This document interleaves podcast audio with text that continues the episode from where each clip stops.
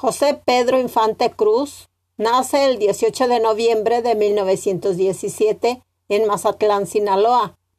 Sus padres, Delfino Infante García, músico de profesión, y María del Refugio Cruz Aranda, de oficio costurera, lo apoyaron siempre en su interés por la música, aprendiendo desde niño a tocar instrumentos como la guitarra y el violín, además de ser aficionado a la carpintería.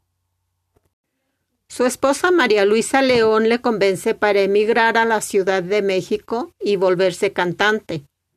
Será en la radiodifusora XCB a partir de 1938 donde reciba las primeras oportunidades importantes para su carrera.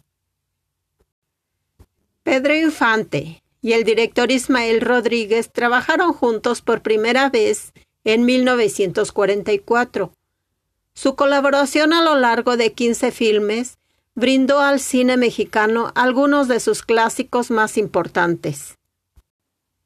Su versatilidad lo convirtió en el noble carpintero Pepe el Toro, el enamorado ranchero Luis Antonio, el indio Tizoc o el cínico vagabundo Pedro Chávez, convertido por el destino en agente de tránsito.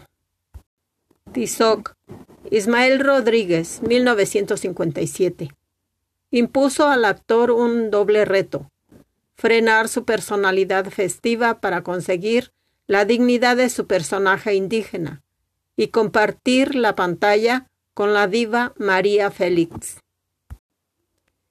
Pedro Infante obtuvo dos premios Ariel como actor por La vida no vale nada en 1956 y por Tizoc en 1958, esta última por la cual fue galardonado de manera póstuma con el Oso de Plata al mejor actor en Berlín.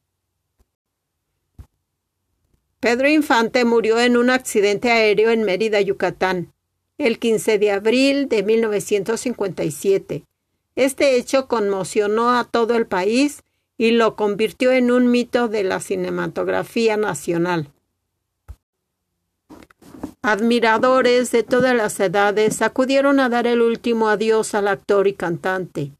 Siguieron al convoy que lo despedía por las calles de la Ciudad de México, hasta llegar al Panteón Jardín, donde permanecen sus restos. Con la ATM, Infante destacó la importante labor de los agentes de tránsito en la Ciudad de México. En retribución, el escuadrón de motociclistas de tránsito lo nombró comandante honorario. Pues eso fue todo en este podcast. Esperamos les haya gustado. Nos despedimos, pero no te pierdas los podcasts de Biografías del Ayer, transmitidas en las redes sociales por Faro Tláhuac. Muchas gracias. Hasta pronto.